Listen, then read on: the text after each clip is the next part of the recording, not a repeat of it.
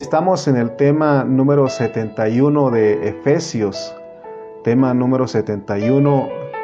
Eh, ahora vamos a hablar cómo experimentar las riquezas de Cristo, porque habíamos hablado eh, anteriormente, eh, el domingo hablamos de que la iglesia es la expresión de Cristo, y porque eso es lo que Dios desea de su iglesia, amén. Pero ahora vamos a hablar en este tema 71 de cómo experimentar las riquezas de Cristo.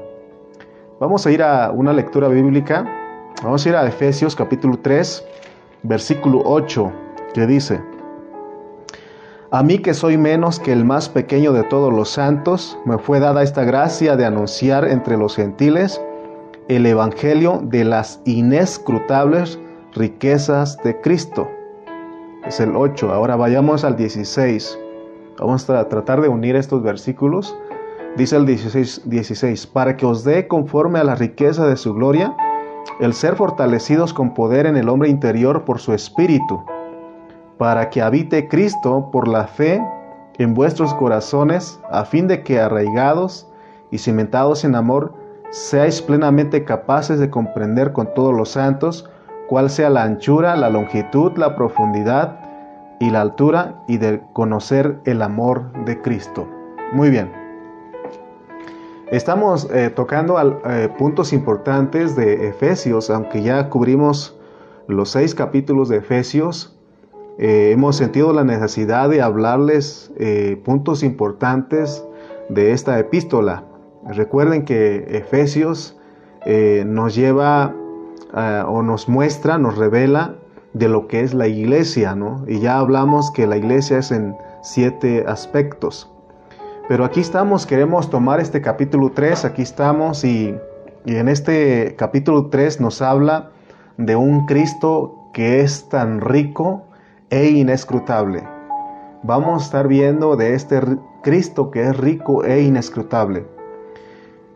De acuerdo a Pablo, dice que a medida que nosotros disfrutamos a este Cristo que es rico, porque Él es, tiene riquezas inescrutables, a medida que nosotros lo disfrutamos, Él se va esparciendo y expandiendo a todo nuestro ser. Por eso vemos que Pablo, el Cristo que Pablo nos muestra aquí en Efesios, ese es, ese es el mismo Cristo que Él experimentó.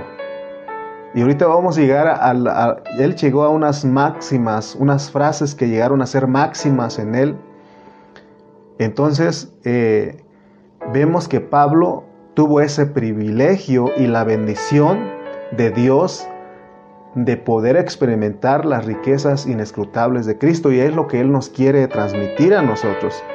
Por eso el título de nuestro mensaje, cómo experimentar las riquezas de Cristo. Hay una manera, hermano, de experimentarlas. Hay una manera de experimentar estas riquezas de Cristo.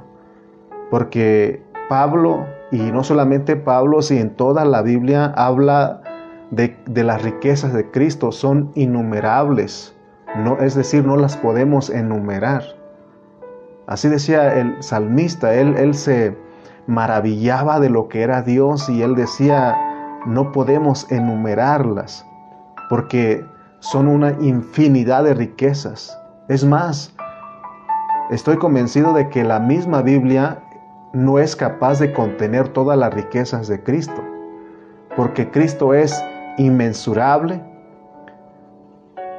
Él es más grande que el universo mismo. Entonces, para que nosotros podamos entender al apóstol Pablo, nosotros tenemos que leer todo lo que él escribió, todas las epístolas que él escribió.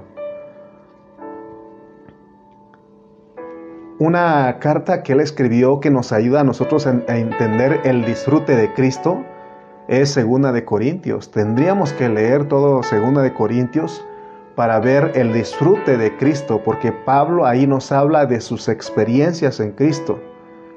Porque recuerda que ya hablamos de que en Primera de Corintios, en esa epístola, él se dedicó a arreglar los problemas que habían en esa iglesia en la iglesia en Corintio habían 13 problemas y Pablo les ayudó a los hermanos a que se arreglaran esos problemas. Pero cuando uno llega a Segunda de Corintios, Pablo ya no habla de los dones ni de los problemas, sino que él habla del disfrute de Cristo, de, de, que él disfrutaba a Cristo.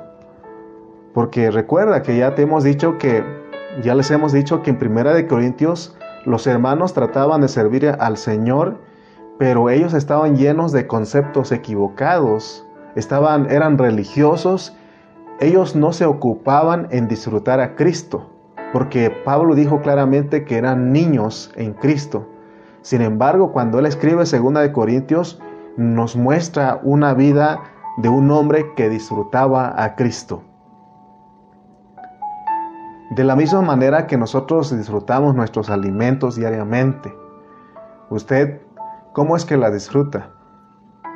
Muchos de nosotros tenemos problemas, no podemos disfrutar, saborear, degustar, dicen algunos, ese alimento, ese rico alimento material. Pero nosotros, pero lo que, a lo que le guste, de todas maneras lo disfrutamos, ¿no? Ya sea que comamos despacio o rápido, lo disfrutamos, ¿no? Y muchas veces a mí me preguntaban otra vez, les sirva un poco más y les digo no igual que al principio, porque es algo que disfrutas, ¿no? Entonces de esa manera nosotros tenemos o debemos de disfrutar a Cristo, hermano. De la misma manera que tú disfrutas tus alimentos materiales diariamente, pues desayunamos, almorzamos, comemos, cenamos y cómo lo disfrutamos. ¿No? Eso es, es más algo que te gusta a ti, eso lo, es bien rico para ti, para tu paladar y lo disfrutas de una manera que quieres más, ¿no? Entonces, de la misma manera nosotros tenemos que disfrutar a Cristo, tenemos que saborearlo, tenemos que comerlo, porque tenemos que experimentar esas riquezas. En, el, en Efesios 3:8 Pablo dice, a mí, que soy menos que el más pequeño de todos los santos, me fue dada esta gracia de anunciar entre los gentiles el Evangelio de las inescrutables riquezas de Cristo. Dice él que a él se le dio esa gracia para poder hablar de esas riquezas a nosotros y veamos qué gracia tenía Pablo. Él podía hablar de una manera, hermano, que, que uno lo disfruta. Pero recuerda, acuérdate que todo esto necesitamos siempre, como dice él mismo, dice que él oraba para que Dios les diera a los hermanos un espíritu de sabiduría y de revelación y que abriera los ojos para que pudieran disfrutar esto. Eso se necesita, se necesita que Dios nos ayude a nosotros, porque si usted lo ve con sus ojos naturales, quiere entender con su razonamiento, usted dice, no entiendo. No entiendo qué significa que yo disfruta estas riquezas. Nuestra mente es limitada, nuestra mente natural es limitada y no entendemos cuando se nos habla de las riquezas inescrutables. Lo importante es que nosotros entendamos que Pablo llevaba una carga y la carga era que nosotros disfrutemos de las riquezas inescrutables de Cristo. Fíjate la carga que llevaba él. Él quiere que tú lo disfrutes porque él lo disfrutó, hermanos. ¿Por qué? Porque si tú lo disfrutas, que es lo que él dice en Colosenses, que tenemos que hablar la palabra cumplidamente, a eso él se refiere. Porque si nosotros disfrutamos, podemos impartir a nuestro ser, ¿verdad? A nuestro ser tripartito todas estas riquezas, pero primeramente tienes que disfrutarla, porque no hay manera de que estas riquezas se impartan a tu ser tripartito si no la disfrutas yo estaba escribiendo y, y otra vez leyendo y escribiendo y arreglando, quitando, porque necesitamos ordenar todo este, este hablar, este pensamiento. ¿Con qué razón al pastor Carrillo? Él dice, siempre dice que en su mente le llega un laberinto de, de de revelación y, y, por eso a veces que si, si, uno no pone atención al hablar del pastor Carrillo, también uno dice, llega a decir, no lo entiendo. Pero si tú lo escuchas una y otra vez, lo escuchas, tienes que aprender que de repente cambian los colores, porque Dios te va a, a hablar de todas maneras para que tú entiendas su hablar. Por eso, hermano, Pablo también, o sea, no es cualquier cosa entender a Pablo, porque tenemos que meter nuestra cabeza al cielo para que podamos entender todo lo que nos están diciendo, porque si tú quieres razonar esto que estamos hablando, vas a resultar diciendo, no entiendo, no entiendo, no entiendo, ¿verdad? Entonces, nosotros tenemos que disfrutarlo primeramente para que podamos impartir primeramente a todo nuestro ser, que eso sea impartido a nuestro ser para luego impartir a otros. Porque aquí Pablo mismo en 2 de Corintios 4, 5, él, él dijo algo bien importante. Eh, por eso a veces habla, habla uno de, de, uno mismo, pues realmente no debe uno ya de hablar de uno mismo, sino que tiene que ser Cristo. Dice el 4.5, capítulo 4, versículo 5 de 2 de Corintios, dice, porque no nos predicamos a nosotros mismos, sino a Jesucristo como Señor. Porque no nos predicamos a nosotros mismos, sino a Jesucristo. O sea que nuestra predicación debe ser Cristo. Todo debe ser Cristo, Cristo, Cristo y Cristo. Ningún hermano va a poder disfrutar de las riquezas de Cristo si nosotros no los disfrutamos primeramente. Porque esto que estamos hablando se tiene que contagiar, se tiene que ministrar a otros, porque uno va a ministrar de lo que uno está lleno. Si tú te llenas, disfrutas, comes, disfrutas de este hablar de Pablo en la palabra, de lo que estamos hablando de Efesios, es lo que vas a hablar. Si tú eres humilde, vas a hablar lo que nosotros estamos hablando aquí.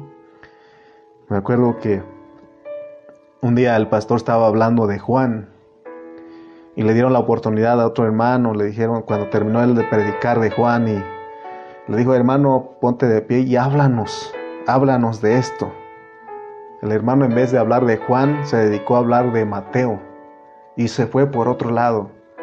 Hermano, entonces es porque no hay humildad, no hay humildad en nosotros, pero Créame que los que Dios ha puesto, porque fue Dios el que nos ha puesto delante de ustedes, adelante de ustedes, para poderles enseñarles esta palabra. Por supuesto que esta palabra la disfruté yo. Desde que terminé el domingo, estaba pensando en este hablar, en esta palabra y disfrutarla. Y no creas que esta palabra es fácil de digerir, sino que uno tiene que orar, tiene que humillarse delante del Señor y Él te va a hablar de las áreas que no has vencido, que necesitas vencer, pero esta palabra te ayuda a ti porque te ministra tu espíritu. Entonces, si nosotros no tomamos a Cristo, si no disfrutamos a Cristo, si no ministramos a Cristo, lo que vamos a transmitir a otros es puro conocimiento. Vamos a transmitir normas éticas, morales, es decir, vamos a transmitirles un Cristo objetivo, eh, como doctrina y, enseñanza. Y ya te hemos dicho que no es que la doctrina no sea buena, sino que esa la doctrina este, viene, a, eh, eh, viene a ser algo que nos mantiene niños. Entonces, nosotros tenemos que anhelar, hermano, que, que lo que ministremos a los hermanos, lo que les impartamos esa palabra sea un Cristo disfrutable. Porque si nosotros experimentamos y vivimos a Cristo, que es lo que Pablo nos enseña aquí en, estas epístolas que él escribió, Aquí en Efesios, Él nos dice, ya estudiamos Filipenses, estamos en Efesios, ahorita estamos estudiando Colosenses con la iglesia en San Pablo Chimalpa y estamos viendo que Pablo, Él lo que quiere es llevar a los hermanos no solamente a doctrina, sino a la experiencia. Por eso cuando nosotros estudiamos en Filipenses, Él dijo, porque para mí el vivir es Cristo, porque para mí el vivir es Cristo, eh, dice, para que Cristo sea magnificado en mi vida, ya sea o por vida o por muerte. O sea que Pablo entendió que Cristo tiene que ser visto en él. Y ya cuando llegas a, a Gálatas, porque creo que cuando terminemos Efesios vamos a ir a estudiar Gálatas. Entonces vamos a, y en Gálatas, Pablo también dice, ya no vivo yo, mas vive Cristo en mí, porque te dije hace rato que él llegó a usar máximas, palabras claves de lo que él estaba disfrutando. Él, Pablo, no, no, no lo decía nada más de, de, de, dientes, de labios para afuera, sino que era algo en su vida. Y esto es, se puede, es posible, hermanos. Es posible que nosotros también digamos eso. Solamente que como hemos, nos hemos ejercitado más en nuestra mente y nuestra carne, y, es por eso que eso nos detiene a que nosotros digamos como Pablo, eh, porque para mí el vivir es Cristo, ya no vivo yo, vive Cristo en mí. No tenemos esa capacidad porque más tiempo nos la pasamos, hermanos, en, este, en ejercitando nuestra mente, nuestra carne. Pero Pablo era un hombre que aprendió a ejercitarse para la piedad. Entonces nosotros somos y podemos disfrutar a Cristo para poder ministrar a otros. ¿Qué es lo que vamos a ministrar a otros? Cristo. Recuerda, pues, recuerda, estamos repitiendo, repitiendo. Recuerda que no podemos disfrutar a Cristo a, otros hermanos si primeramente no lo disfrutamos. Porque si nosotros no lo disfrutamos, ya te dije a qué me refiero con disfrutar, es cuando tú comes algo y lo disfrutas. Te sabe rico, lo comes y sabe, dice, está bien rico esto, mmm, qué, rico, como dijo aquel, mmm, qué rico pan, ¿verdad? Porque lo disfrutó. Entonces, eh, si nosotros no ministramos a Cristo a otros, es porque no lo estamos disfrutando. Y si no estamos disfrutando a Cristo, es porque nosotros estamos recibiendo conocimiento y ¿qué vamos a hacer con los demás? Transmitir conocimiento. Pero si nosotros estamos constituidos como esos apóstoles, como esos profetas, como esos evangelistas, como esos pastores y maestros, es decir, si tenemos esa vida en nosotros y esa vida está creciendo en nosotros, entonces nosotros podemos ministrar, ministrar todas esas riquezas a los hermanos. Porque cuando uno ministra y habla, esas, esas palabras vienen a ser espíritu, porque es nuestro espíritu el que habla y es lo que ministramos, porque de lo que uno está lleno en nuestro espíritu, de eso va a hablar. Si está lleno de vida, si estás lleno de las riquezas inescrutables, si alcanzamos a ver esas riquezas inescrutables, es lo que vamos a hablar. Pero si nosotros solamente estamos llenos de conocimiento, es lo que vamos a impartir. Entonces la carga que todo cristiano debe de llevar es ministrar la vida de Cristo a todos los que nos oyen. Por eso en esta hora llevo esa carga. Tengo esa carga de, de no solamente ministrar, hablarte conocimiento, sino ministrarte algo que ya lo experimenté. Amén. Ahora, dijimos que los versículos que vamos a estar tocando son el versículo 8, luego los versículos 16 al 17, pero hay una conexión en estos versículos. Amén. Porque en el versículo 8 nos habla de las riquezas inescrutables de Cristo. Leamos una vez más. Efesios 3.8 dice, A mí que soy menos que el más pequeño de todos los santos, me fue dada esta gracia de anunciar entre los gentiles el evangelio de las inescrutables riquezas de Cristo. Ahora, estas riquezas para qué sirven? El versículo 16 dice, para que os dé conforme a las riquezas de su gloria el ser fortalecidos con poder en el hombre interior por su, por su fuerza. Entonces las riquezas inescrutables son para que nuestro hombre interior sea fortalecido. Este hombre interior es nuestro espíritu, tiene que ser fortalecido con esas riquezas. Mire, a veces nosotros creemos como la, o traemos la creencia tradicional de que si un pastor, si un apóstol, si un evangelista, si alguien de renombre ora por uno, nos pone las manos, oh, nos llenamos de las riquezas. Pero, hermano, muchas veces eso está lejos de la realidad, porque aquí está hablando de que nosotros tenemos que saber que lo que nos transmitieron a nosotros ese espíritu contiene todo eso, espíritu, el Espíritu Santo que recibimos en nuestro espíritu contiene todo eso. Ese Cristo que recibimos en nuestro espíritu contiene todas las riquezas para que nuestro hombre interior sea fortalecido. Entonces te das cuenta, hermano, que aquí no está hablando de conocimiento, que nos llenemos de conocimiento, sino que está hablando de experimentar, del disfrutar de las riquezas inescrutables de Cristo. Si nosotros nos estamos fortaleciendo en nuestro espíritu, eso, eso va a impartir vida a nuestra mente.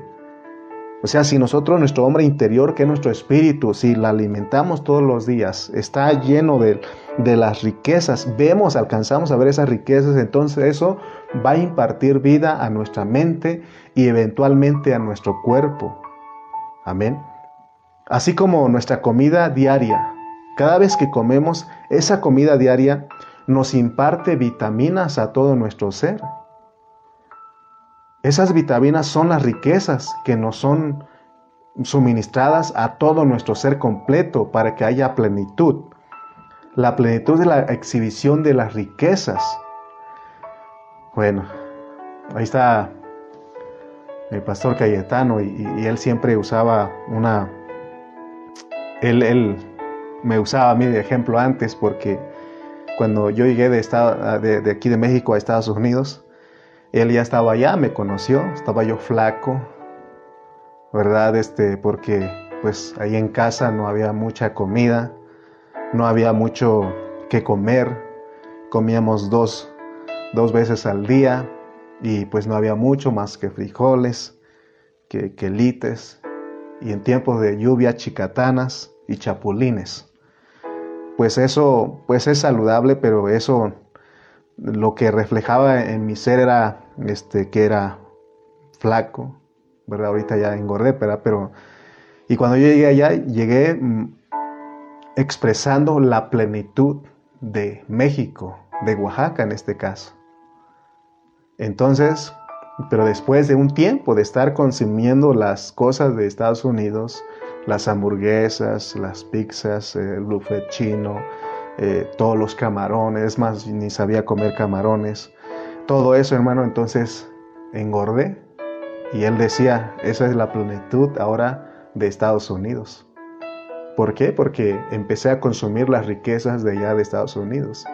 ¿Te das cuenta cómo están la mayoría de los de Estados Unidos? Se ven diferente que nosotros acá, ¿verdad? Pero bueno, no estamos hablando de todo eso, sino solamente quería mostrarles el ejemplo de lo que es la plenitud. Las riquezas nos ayudan o se imparten a nosotros para que seamos la plenitud. Entonces nosotros tenemos que anhelar esas riquezas de Cristo, las riquezas inescrutables, entonces hay una expresión, que es lo que va a ver Cristo en nosotros. Versículo 17 dice, para que habite Cristo en por la fe en vuestros corazones para que habite. Las riquezas de Cristo, entonces uniendo todos estos versículos, podemos decir que las riquezas de Cristo son para que se fortalezca nuestro hombre interior y para que Cristo haga su hogar en nuestro corazón. Porque aquí estamos hablando de una persona, es, esa, esas riquezas vienen a ser una persona, es Cristo en nuestro corazón. Entonces, lo que Pablo quiere es que nosotros tenemos que saber cómo funcionan esas riquezas. Porque por medio de la fe nosotros tenemos acceso a esas riquezas y esas riquezas, dijimos, nos fortalecen. Así como el alimento, la comida que tú comes diariamente, te da vitaminas a todo tu cuerpo por medio de un, de un metabolismo que está funcionando en ti. Entonces, todo eso, hermano, nos ayuda a ver una realidad de nosotros que es una persona viviendo en nuestro corazón. Versículo 14 dice, por esta causa doblo mis rodillas ante el Padre de nuestro Señor Jesucristo. Antes de hablarnos de las riquezas del 16 y 17, Pablo, él ora antes. Él ora al Padre para que nos dé conforme a las riquezas de su gloria entonces nosotros tenemos que entender que estas riquezas no se logran, no se logran ver, no se logran disfrutar si nosotros no oramos, hermanos. Por eso te he dicho que necesitamos orar. Mira, yo he hecho algo y te lo quiero compartir. Ya te he dicho que estas cosas no son fáciles de captar si no oramos. Entonces lo que yo hago con los mensajes de que oro, escribo, escribo, vuelvo a escuchar, oro, oro, vuelvo a escuchar, escribo, escribo, escribo hasta que Dios me ordena todo este pensamiento y empiezo a ver. Por eso te lo puedo hablar. Porque si no, hermano, vamos a no entiendo. Si usted en el momento que usted dice que no entiende, se cerró a la palabra y no lo va a disfrutar. ¿Y qué va a decir? El hermano no sabe explicar, el hermano no lo entiendo. Entonces, hace tiempo entendí que cuando uno dice no entiendo, esa es una maldición. Porque usted es un entendido y el entendido entenderá. Si no lo entiendo, tranquilo. Solamente es invertir tiempo y orar y decirle, Señor, ayúdame. Abre mis ojos. Dame un espíritu de sabiduría y de revelación. Y Él te va a decir, ¿qué, qué estás esperando? Ejercita tu espíritu. Amén. Por eso cuando leamos la Biblia tenemos que orar. Porque si leemos por leer la Biblia, jamás vamos a captar lo que el pensamiento divino de Dios. No vamos a poder entender el lenguaje divino. Entonces aquí en el versículo 14 dice que Pablo él doblaba rodillas ante el Padre nuestro Señor Jesucristo para que Él nos dé conforme a sus riquezas de gloria.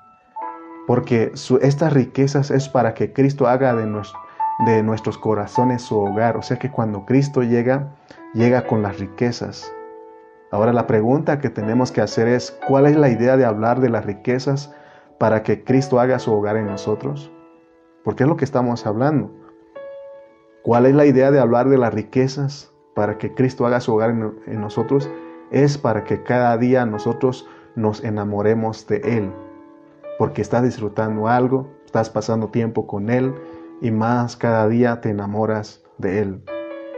Y es y, a tal grado de llegar a decir, gracias Señor, porque ahora estoy entendiendo, ahora estoy entendiendo, como decimos acá en México, mm, me cayó el 20, me cayó el 20 porque ahora entiendo que el que está viniendo a vivir, a morar, a habitar, a hacer su hogar en su casa, en mi corazón, es, una, es un personaje rico, es una persona rica. O sea que el que va a vivir en tu corazón es una persona rica. Por eso nos ponen aquí al Señor con las riquezas inescrutables e inmensurables. Y podemos usar este, este ejemplo porque, porque ese Cristo se quiere casar con nosotros, ¿no? Porque Él es nuestro marido, Él es nuestro esposo.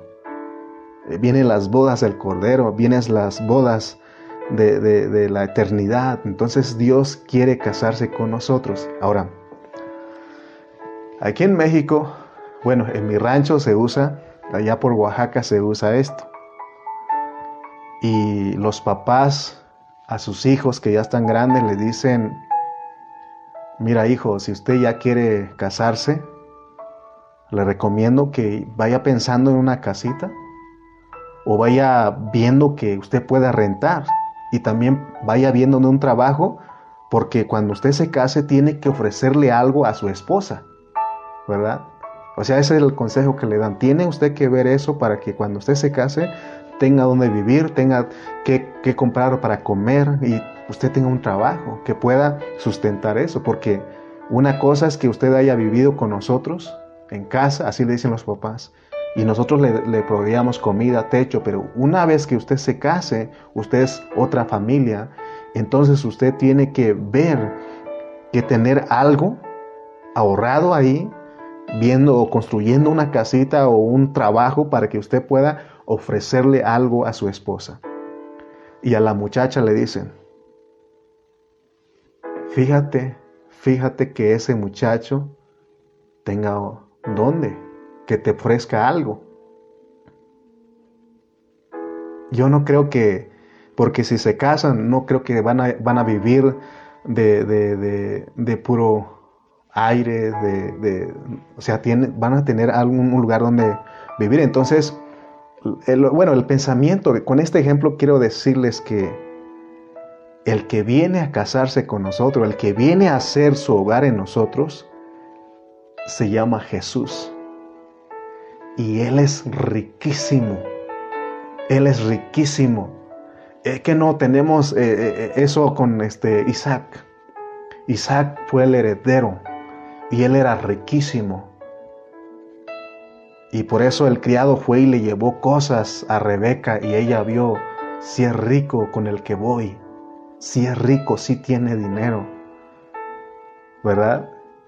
No sé si en la ciudad se usa eso para con las jóvenes, de que los papás le digan, bueno, es tu novia, tiene trabajo, tiene casa, tiene dinero.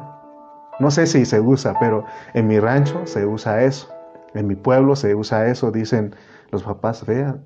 O sea que cuando se, se encuentran, hacen el trato, los papás dicen, bueno, ¿qué es lo que tiene tu hijo? ¿Con qué va, con qué va a mantener a mi hija? ¿no? Entonces empiezan a ver todas esas cosas, ¿no?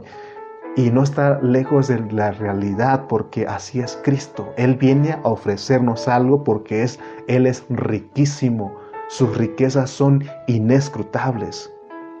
Entonces nosotros como iglesia no vamos a, a ser pobres teniendo Él a nuestro corazón. Si queremos ser pobres es porque no hemos visto lo que es nuestro, nuestro, nuestro marido, nuestro esposo, nuestro novio que es Cristo porque Él entra en nosotros, primeramente nuestro espíritu con todas las riquezas inescrutables y Él quiere llevarlo a nuestro corazón porque ahí Él quiere habitar, quiere morar.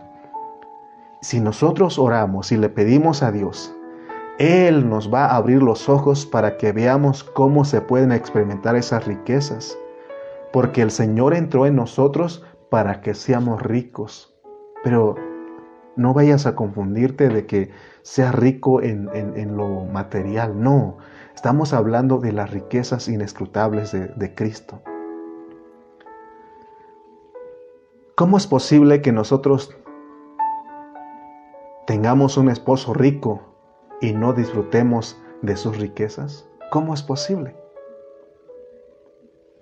Que no, cuando uno se casa, el juez dice, señores, va a ser por bienes mancomunados o separados. Y la mujer rápido dice mancomunados.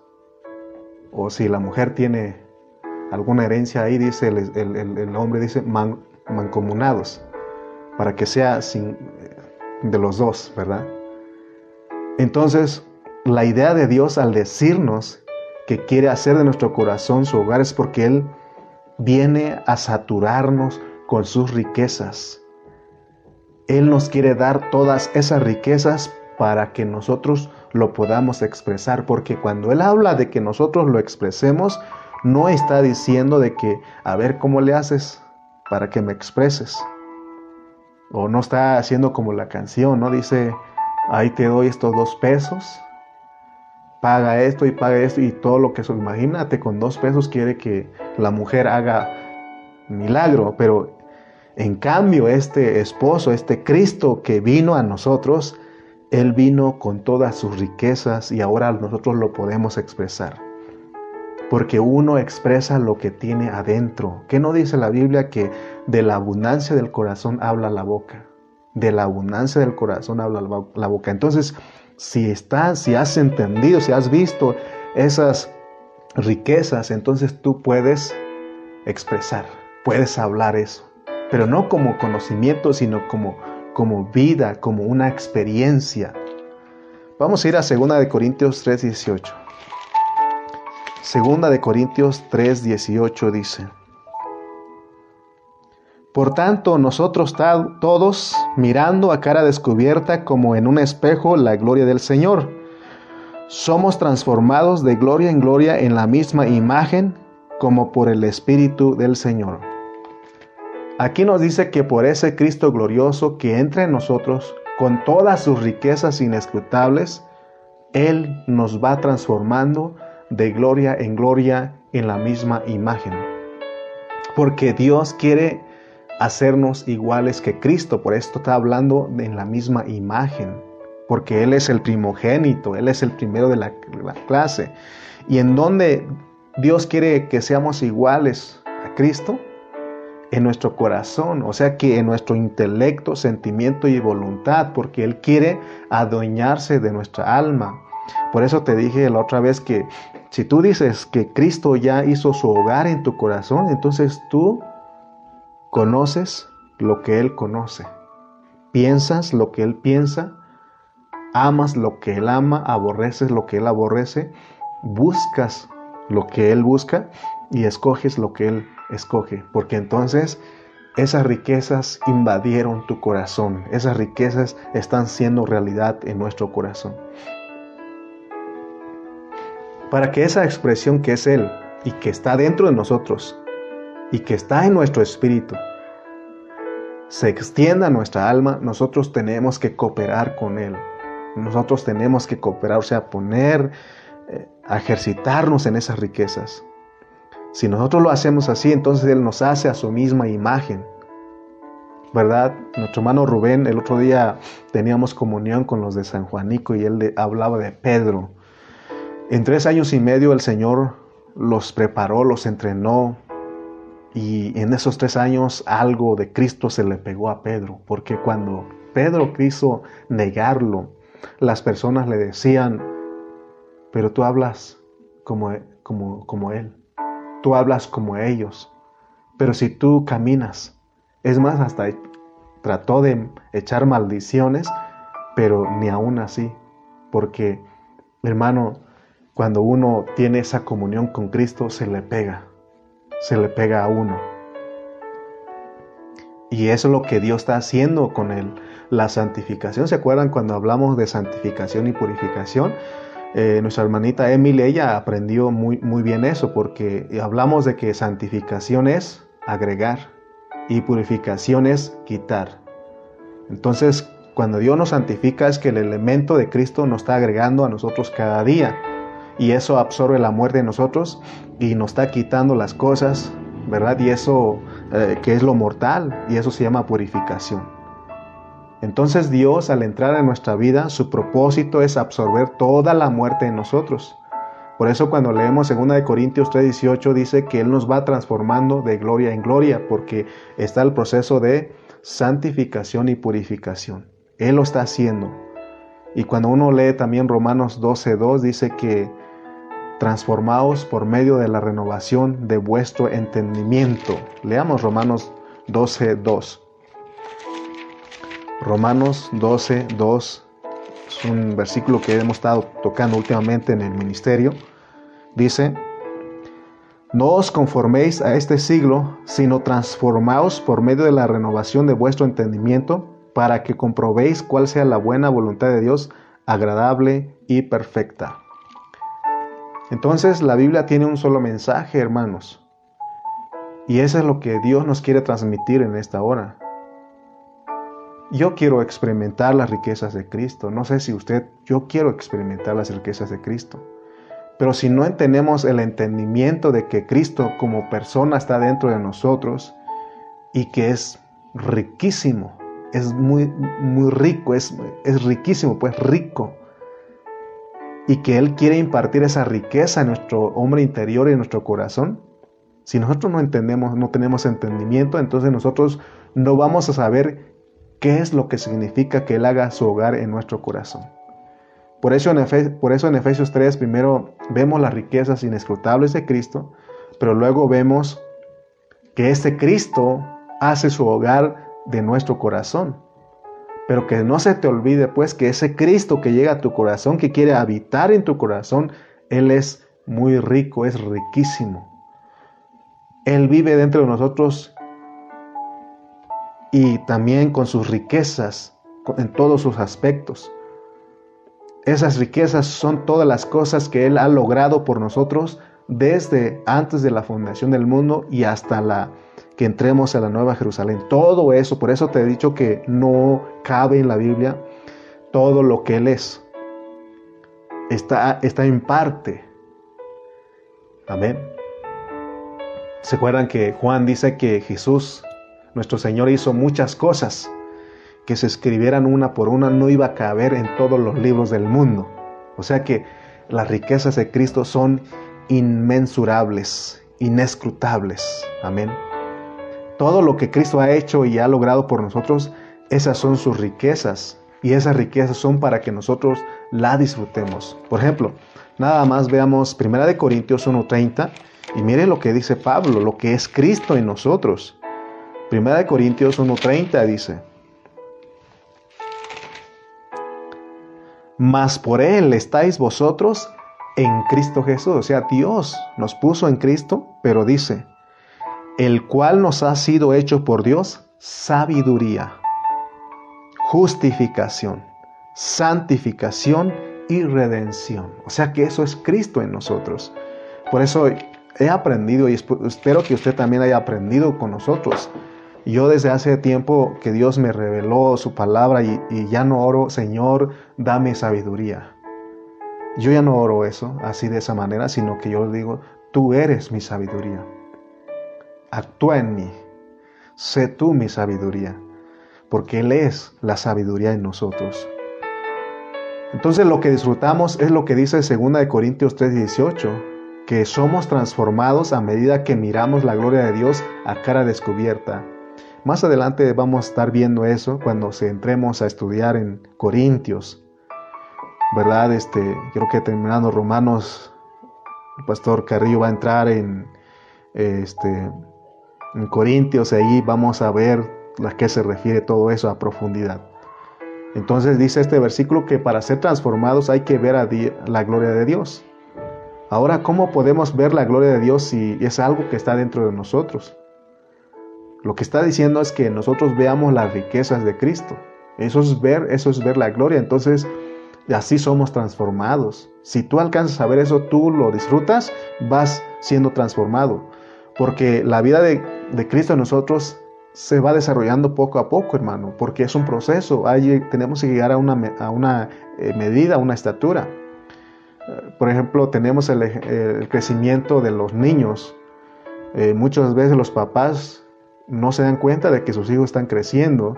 Los que se dan cuenta son los que otros que los visitan, que los ven por fuera, que no, los que no están ahí todo el tiempo se dan cuenta que están creciendo.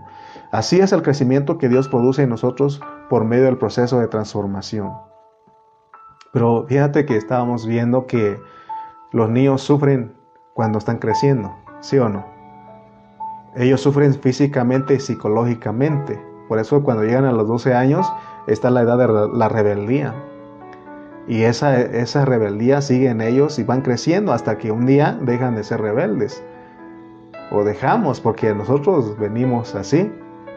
No es que a la edad de, de 12, 13, 14, 15, 16, 17, 18, hermano, todavía 20 años uno es rebelde pero ya un momento en que uno ya dice, y Pablo mismo lo dice, que cuando él era niño, ¿verdad?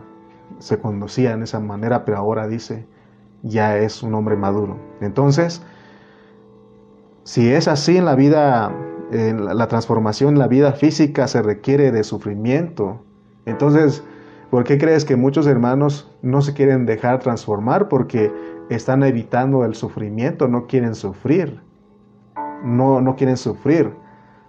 Es más, ¿cuánto tiempo ya llevamos hablando? Ya llevamos como 47 minutos. Y muchos hermanos dicen, mejor ya, ya no quiero escuchar. Porque esto es de pagar un precio, de estar, de sufrir, ¿no? O sea, de estar sentado una hora escuchando la palabra es un sufrimiento, pero si tú logras ver que eso te va a ayudar a que disfrutes y experimentes a Cristo, entonces tú dices, no importa, Hace poquito decíamos que en Chimalpa duré dos horas y veinte minutos para hablar la palabra y, creo que muchos hermanos se espantaron porque algunos dejaron de ir, entonces digo, ya quiero, tengo ganas de publicar algo, decía, ¿saben qué? Ya no son dos horas veinte, es una hora o 45 minutos lo que estoy predicando en Chimalpa. Entonces, pero decía eso porque Emily aguantó dos horas 20 minutos y le pregunté y si aguantaste. Sí me cansé un poco, hermano, pero ahí estuve, ahí estuvo ella. Entonces, hermanos, eso te ayuda a ti para que si, si alcanzas a ver eso, tú dices, yo anhelo esa palabra, amén. La meta de las riquezas de Cristo de que, de Cristo, de que Cristo sea, más bien la meta de que las riquezas de Cristo sean impartidas a nosotros es para que nuestro hombre interior sea fortalecido y que Cristo habite en nuestro corazón. Pero ahí está implicada la transformación. Los cristianos tenemos que sufrir para ser transformados. Hermano, ir a un lugar de reunión, levantarte los domingos a las, no sé, pero para ir a la reunión a las diez y media implica sufrimiento. Todo, hermano, hay cosas en nuestra vida que está pasando con nosotros que implican sufrimiento. Ahora,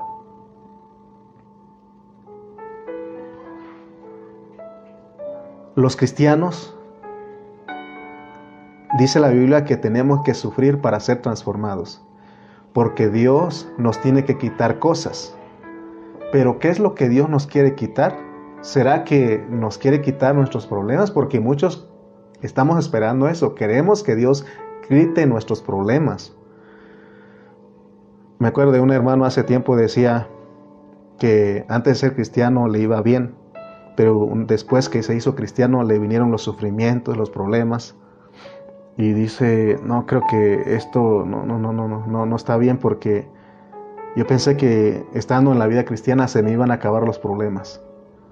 Pero no sé si te, predicaron de esa manera, te predicaron mal. Porque el cristiano debe de saber que va a tener problemas, porque esos problemas van a traer sufrimientos, conllevan sufrimientos. Dios no quiere quitarte tus problemas.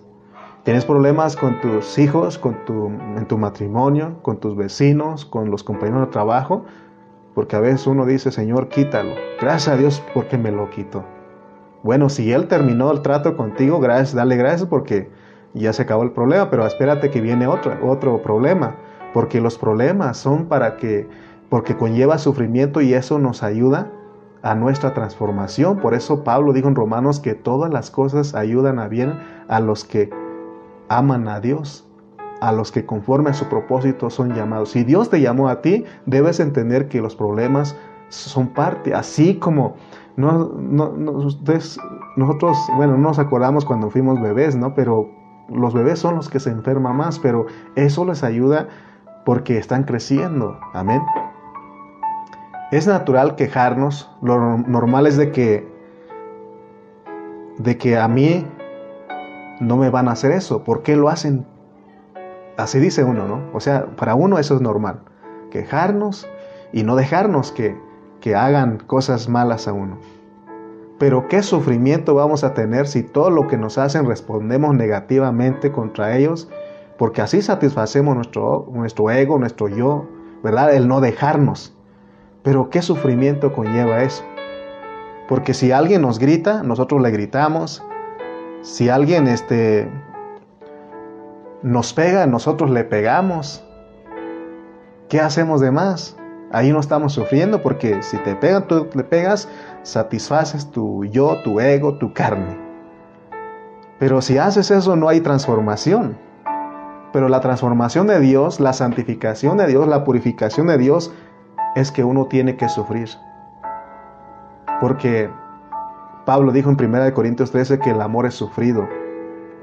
O sea que si nosotros amamos a Dios, nosotros vamos a sufrir porque dice todas las cosas y sabemos que todas las cosas ayudan a bien a los que aman a Dios. Si tú dices que amas a Dios, todo te ayuda para bien. Y es todo eso conlleva sufrimiento. Pero fíjate hermano que se me vino este versículo cuando estaba escribiendo y dice que si sufrimos, también reinaremos. Si sufrimos, también reinaremos. O sea que si no sufres, no reinas, porque no hay transformación. Nuestro tema dijimos cómo experimentar las riquezas de Cristo. Entonces, solo lee Segunda de Corintios y ahí te vas a dar cuenta porque ahí están todos los aspectos de Cristo.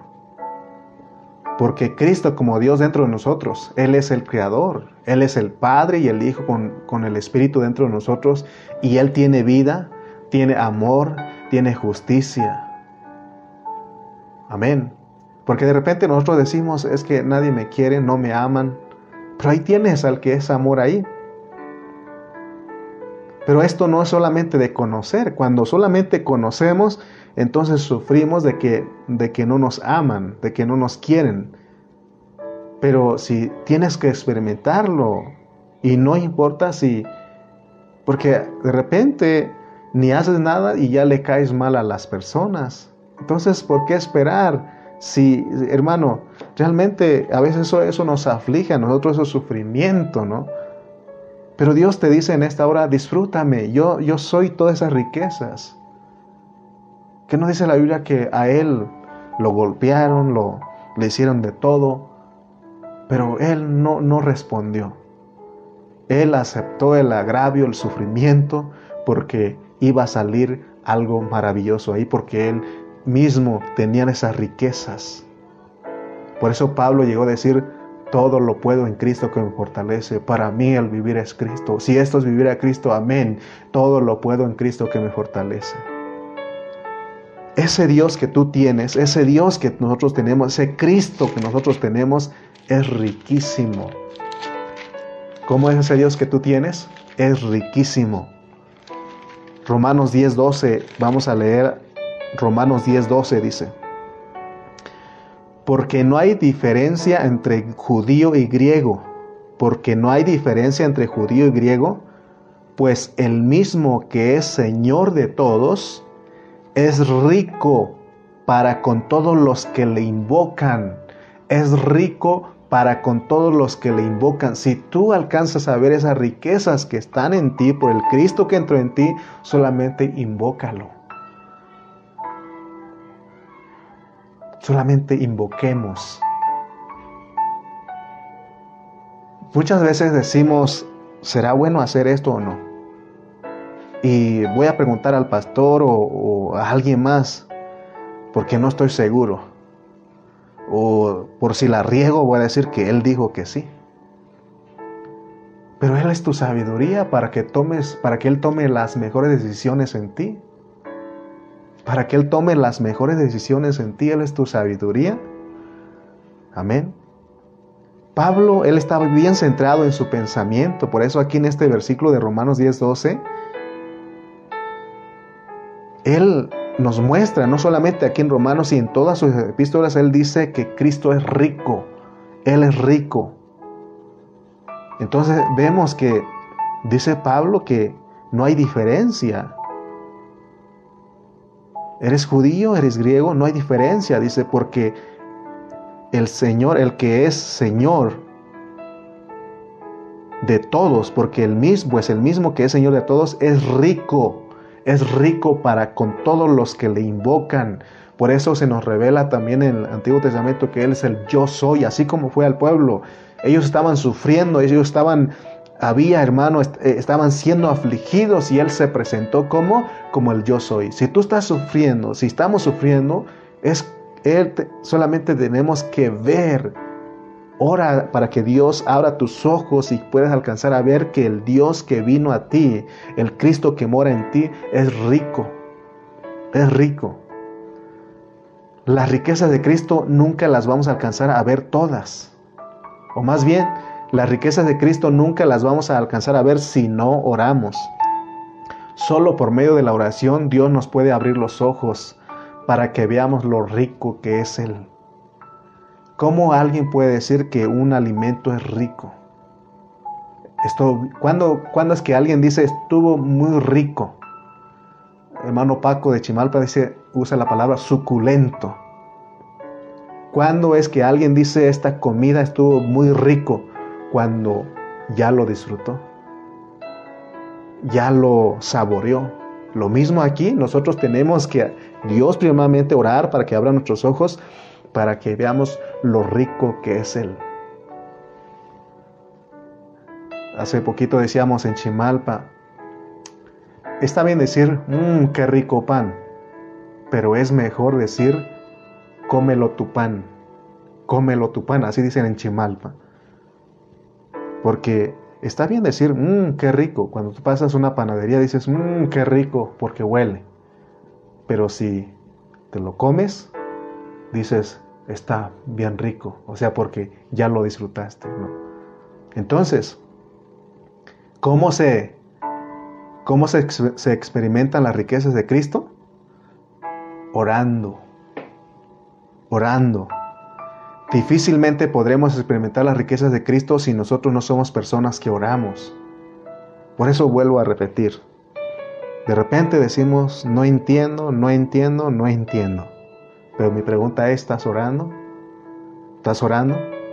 Porque solo orando es que podemos experimentar las riquezas. Espero que, eh, porque pusimos como nuestro título como pregunta, ¿no? ¿Cómo, es, ¿Cómo experimentar las riquezas de Cristo? La respuesta es orando, orando para que Dios abra tus ojos, para que veas las riquezas de Cristo, porque Él es riquísimo. ¿Qué te hace falta? Él es. Él es todo. Él es todo. Él no podemos sustituirlo con algo. Ah, es que Cristo como que le falta poquito sal. Él es la sal. Ah, es que Cristo como que le falta un poquito de dulce. Él es el, el que endulza. Él es todo, hermano. Él es riquísimo. Por eso Santiago dice, si alguien le pide a Él, Él no se lo echa en cara. Él no te... Otra vez tú. Ya me pediste sanidad. Ya me pediste esto. Ta, ta. Y Él no te va a decir, tú nada más pide y pide estas. No. Él no te echa en cara. Él, si tú le pides, Él es rico. Solamente tenemos que invocarle. Segunda de Corintios 2.10. Vamos en la, en la final, al final de nuestro mensaje. Vamos a ir a Segunda de Corintios capítulo 2, versículo 10. Dice, y al que vosotros perdonáis, porque recuerda que Pablo en Segunda de Corintios nos habla del disfrute de Cristo. Amén. No es lo mismo primera que segunda. Aquí en Segunda de Corintios nos habla de que él disfrutaba a Cristo. Mire cómo disfrutaba él a Cristo. Y al que vosotros perdonáis, yo también, porque también yo lo que he perdonado, si algo he perdonado, por vosotros lo he hecho en presencia de Cristo. Aquí Pablo nos está diciendo cómo él vivía la vida de Cristo. Porque para él el disfrute de Cristo era, ¿sabe cómo disfrutaba él a Cristo, hermano? Perdonando a los hermanos. Y dice en presencia de Cristo, porque no era de labios, te perdono y, y, ahí lleva el rencor y lo ve y, lo trata de esquivar porque sí lo perdoné de labios, pero sigo teniendo algo. No, hermano, Pablo disfrutaba esto, perdonaba en presencia de Cristo. ¿Te das cuenta? Si tú eres uno que está disfrutando de Cristo, tú dices, te perdono en presencia de Cristo, porque no eres tú, sino que es Cristo en, tú, en ti, perdón, y tú lo disfrutas. Hermano, Pablo aprendió a vivir a Cristo de una manera que él escuchaba la voz de Cristo ahí dentro. Cristo le decía, mi hijo Pablo está aprendiendo a vivir mi vida, que ese es mi deseo. Y aún Dios en Cristo hablando dentro de Pablo dice, gracias Pablito porque me dejas estar bien cómodo en tu espíritu y en tu corazón. Hermano, ¿te imaginas escuchar eso? porque se escuchó eso. Este es mi Hijo amado en quien tengo complacencia. Si nosotros vivimos a Cristo, el Padre dice eso. También el, Señor le dice, gracias Pablo, porque me estás dejando usar tu intelecto, sentimiento y voluntad. Pablo, ¿verdad que si vives mi vida, ¿verdad que dan ganas de perdonar a los hermanos? Porque si uno no vive a Cristo, no tienes ganas no tienes ganas de perdonar al hermano. Rebasa ese odio, ese rencor, esa ofensa y dices, no merece mi perdón, pero es tu yo, tu carne. No le estás prestando tu intelecto, sentimiento y voluntad para que el Señor use. Pero Pablo él aprendió porque dice que así como Cristo os perdonó, también perdonemos los unos a los otros. Amén. Pablo le daba gracias a Dios porque él aprendió a usar a Cristo. Y, él tenía luchas como nosotros porque muchas veces quizá él quería vivir, sobresalir, porque en cierta ocasión dijo, antes he trabajado más que todos ellos. Pero dice, no, no, no yo, la gracia de Dios conmigo. Porque él sabía quién vivía en él. Por eso llegó el momento de decir, ¿saben qué? ¿Saben qué? Ya no vivo yo, Cristo vive en mí. Tenemos que hacer práctico eso en nosotros, hermano. El hecho de que Cristo haga morada en ti es porque Él vive ahí. Y porque Él vive aquí, aquí en nuestro corazón, es para que nosotros lo disfrutemos y hablemos con Él, que platiquemos con Él en oración. Porque en oración pareciera que estás hablando solos, pero Él está en nosotros, dice la Biblia que Él está cerca, el Señor está cerca en tu boca y en tu corazón. Si se trata de que tienes hijos que te son desobedientes y, y hermanos son rebeldes, Tú tienes que hablar con Él y decirle, Señor, corrige a mis hijos. Y en ese momento Él es tu sabiduría para corregir a tus hijos. Si estamos peleando con la esposa, con el esposo, tenemos que orar y decir, Señor, trata a mi esposa, trata a mi esposo. Y aún tenemos que sincerarnos con Él porque Él conoce todo. ¿Te acuerdas cuando le dijo a Pedro, Pedro, ¿me amas? Y Pedro agarró llorando y le dijo, Señor, tú, lo sabes, todo lo sabes tú. No podemos mentir al Señor. Digamos la verdad de nuestro sentir. Podemos decir, en este caso la esposa puede decir, ¿sabes qué, Señor? Mira, Señor, yo estoy decepcionada de mi esposo ya no lo aguanto. O el esposo puede decir, ¿sabes qué, Señor? Estoy decepcionado de mi esposa, no la aguanto. Pero tienes que saber que Él está ahí. Pero tú eres mi paciencia. Tú eres el amor en mí. Amén. Si lo hacemos así, de repente nuestra alma, nuestro intelecto, nuestro sentimiento y nuestra voluntad es usado por Cristo para administrar a esa, a esa otra persona, a tu esposa, a tu esposo, a tus hijos. Es más, nos vamos a quedar maravillados cuando uno, porque cuando uno deja que Cristo sea el que salga de, nuestro, de nosotros, de nuestro interior, para tratar a esa persona, y, no, y con todas las personas, uno se queda maravillado de nuestra reacción y uno dice, no me enojé como la otra vez. Pero no eres tú, sino que sabes que es el Cristo que está en ti. Porque cuántas veces hemos leído Proverbios 15.1 que dice, la blanda respuesta quita la ira. Hermano, quizá lo puede hacer una o dos veces, pero una tercera vez dice, ya no, se acabó, se acabó aquí. Ya van muchas veces. ¿Tú lo has dicho así? ¿Quién es el que puede dar una blanda respuesta ante alguien que está airado? ¿Quién? Cristo nada más. Y no solamente siete veces, sino hasta setenta veces siete. Entonces, segunda de Corintios, vamos a ir al 12.10. Segunda de Corintios 12.10. Por lo cual,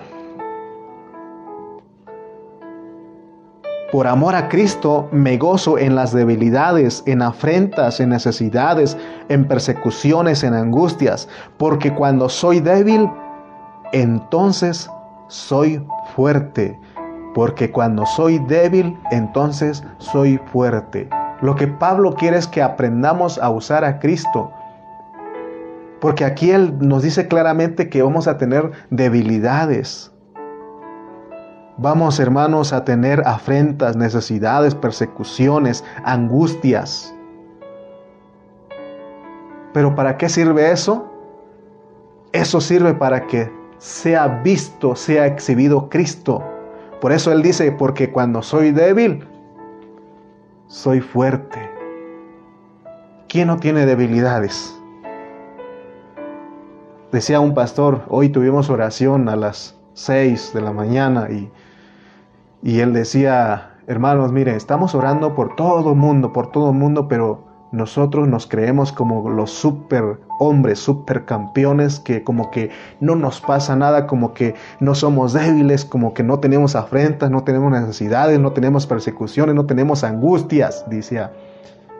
Díganlo aquí y oremos unos por otros.